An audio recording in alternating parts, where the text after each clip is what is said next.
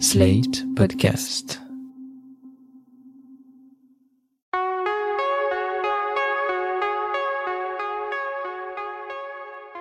Je m'appelle Thomas Messias, je suis un homme blanc, cisgenre, hétérosexuel, et d'aussi loin que je m'en souvienne, j'ai toujours détesté les clowns. Vous écoutez Mansplaining épisode 74. Joker, une icône malgré lui Un podcast slate.fr.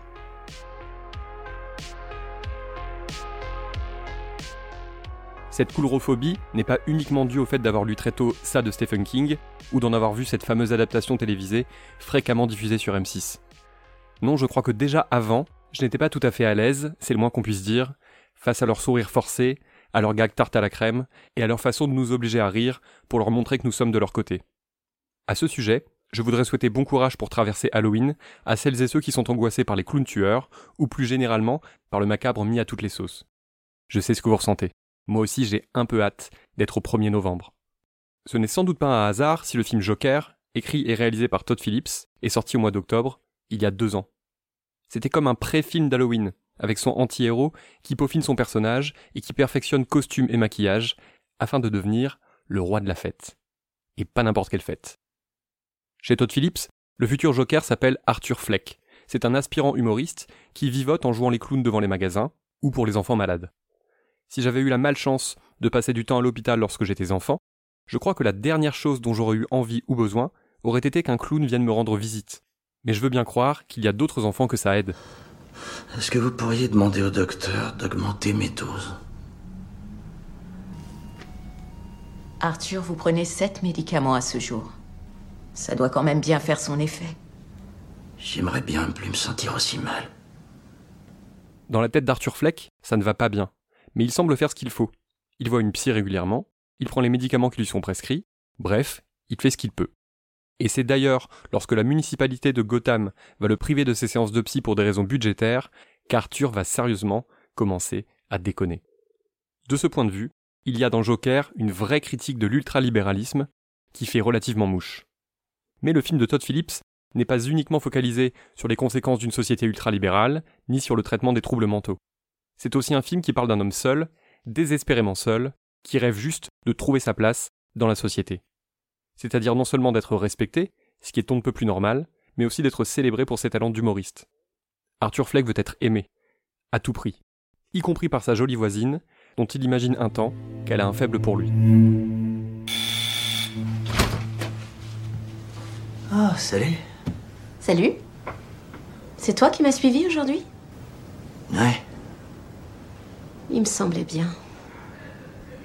Du coup, j'espérais que tu viendrais cambrioler chez moi. J'ai un flingue. Je peux passer demain T'es très drôle, Arthur. Ouais. D'ailleurs, j'ai un one-man show. Tu dois... Tu pourrais venir un soir? Ouais. Tu me diras quand? Ouais. Il y a de vraies dissonances dans cet échange entre Arthur et sa voisine Sophie. Elle fait du second degré, et lui non. Il parle de l'arme à feu qu'il possède bel et bien, elle évoque le fait qu'il l'ait suivie dans la rue pour la regarder, et tout ça a l'air parfaitement normal. Je crois que c'est le moment de repréciser quelque chose pour ceux du fond, ceux qui n'auraient pas tout suivi depuis le début. Jamais de la vie, on ne suit dans la rue une fille qui nous plaît. Jamais. Ça a beau être un rebondissement fréquent dans des tas de comédies romantiques, on ne fait pas ça. L'espace public est un lieu de domination masculine et le terrain de fréquentes agressions à l'encontre des femmes, qu'elles soient verbales ou physiques. Alors on ne fait pas ça. Et puis de toute façon, ça ne marche pas. Je ne connais aucune femme qui s'est dit un jour Tiens, ce mec qui me suit dans la rue, je trouve ça très mignon, je vais coucher avec lui ou peut-être même l'épouser. Non. Abandonnez tout de suite cette idée. Arthur a besoin qu'on l'aime, comme tout le monde, mais pas au même degré. Et puis Arthur a de bonnes raisons de souffrir à ce point du manque d'amour. Il a été élevé par une mère qui ne s'est pas bien occupée de lui, ce qui est possiblement un euphémisme.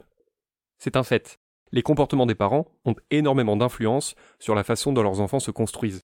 C'est juste un peu rageant que Joker, dont l'univers est presque exclusivement masculin, fasse de la mère la responsable de tous les maux de son fils. Te fais pas de soucis pour l'argent. Ni pour moi. Tout le monde dit que mon one-man show est enfin prêt pour les grands clubs de comédie. Mais joyeux, comment tu peux croire que tu seras à la hauteur? Comment ça? Il faut pas être drôle pour être humoriste. Disons qu'à la lumière de la filmographie de Todd Phillips, le fait que les personnages féminins soient réduits à cela, c'est-à-dire la gentille voisine mignonne et la mère indigne, n'a pas grand-chose d'étonnant. Pour être tout à fait juste, il y a dans le film un troisième personnage féminin, celui de la psy, ce qui ne permet toujours pas au film de passer le test de Bechdel. Mais de toute façon, c'est un fait. Todd Phillips, qui a principalement réalisé des comédies, est vraiment l'un des rois du male gaze et du casting tout masculin. Very Bad Trip et ses suites, Date Limit, War Dogs, Starsky et Hutch, Retour à la fac, on n'a littéralement jamais vu le moindre personnage féminin sur l'affiche de l'un de ses films. Ce qui dit quand même quelque chose de sa vision du monde et de la société.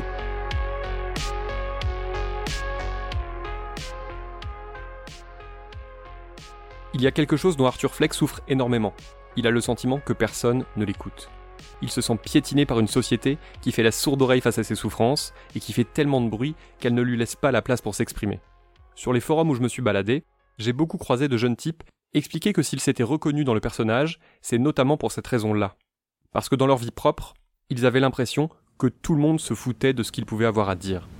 Vous écoutez rien du tout. Je crois que vous m'avez jamais vraiment écouté.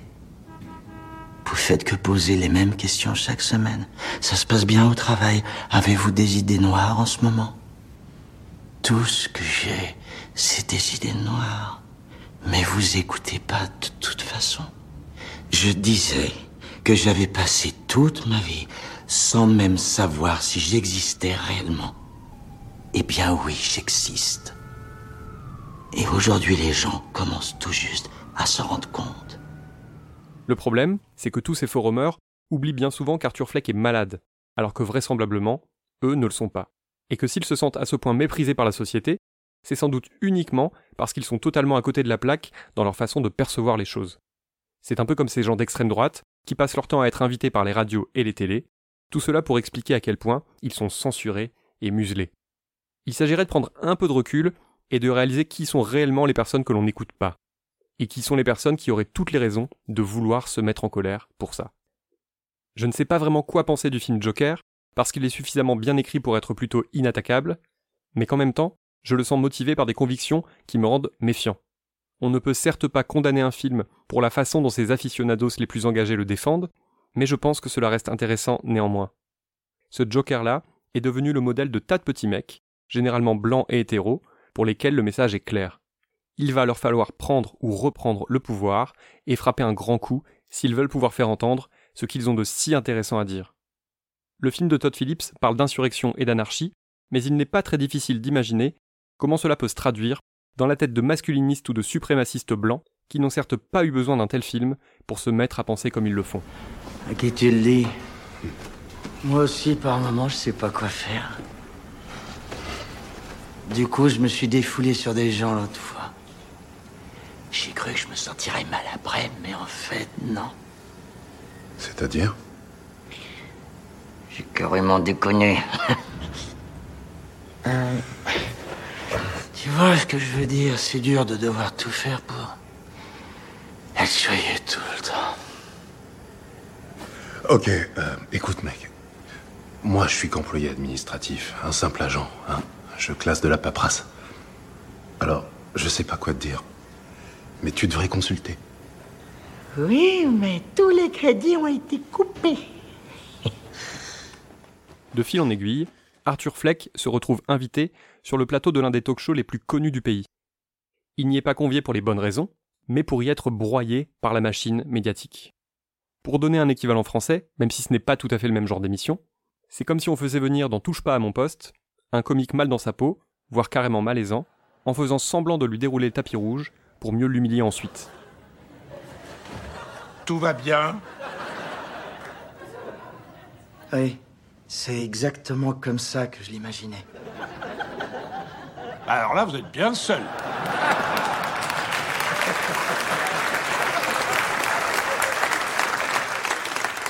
Est-ce que vous voulez bien nous parler de votre tenue? Quand nous en avons discuté tout à l'heure, vous avez dit que ce n'était pas un geste politique. Vous confirmez? C'est ça, Murray, je suis pas politisé. Moi, j'essaie simplement de faire rire les gens. Ça vous réussit?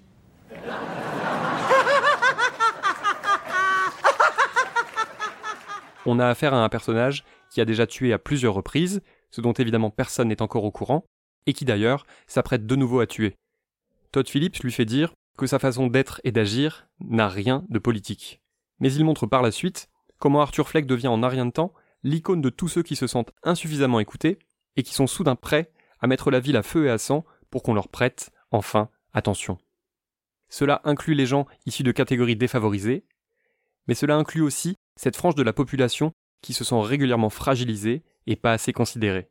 J'ai nommé les hommes blancs. Là encore, difficile de savoir sur quel pied danser. En résumé, Phillips nous explique qu'Arthur Fleck est juste un mec qui souffre et qui n'est absolument pas responsable de ce qui est en train de se passer dans les rues en son nom. Une forme de déresponsabilisation pour le moins gênante, à laquelle le film Joker 2, pas encore écrit, mais qui devrait voir le jour dans les années à venir, apportera, on l'espère, quelques réponses satisfaisantes. Les amoureux et amoureuses de VF auront reconnu dans le dernier extrait la voix française de Robert De Niro, engagé par Todd Phillips pour jouer le présentateur du talk show. Un casting qui n'a absolument rien d'un hasard, De Niro ayant lui-même joué à plusieurs reprises des hommes esselés qui se sentaient incompris. Je pense notamment à La valse des pantins, The King of Comedy en VO, dans lequel il jouait Rupert Pupkin, aspirant humoriste, qui finissait par s'immiscer dans la vie de Jerry Langford, une sommité de l'humour américain, joué par Jerry Lewis. Je veux juste vous dire que je, je m'appelle Rupert Pupkin. Et euh, non, je sais que mon nom vous dit pas grand-chose, mais c'est très important pour moi. Enfin, je, euh, Calmez-vous, non, je, suis très nerveux. Oui, je suis nerveux. Euh, vous vous demandez sûrement qui je suis. Je vous ai attendu à la sortie euh, beaucoup, beaucoup de fois.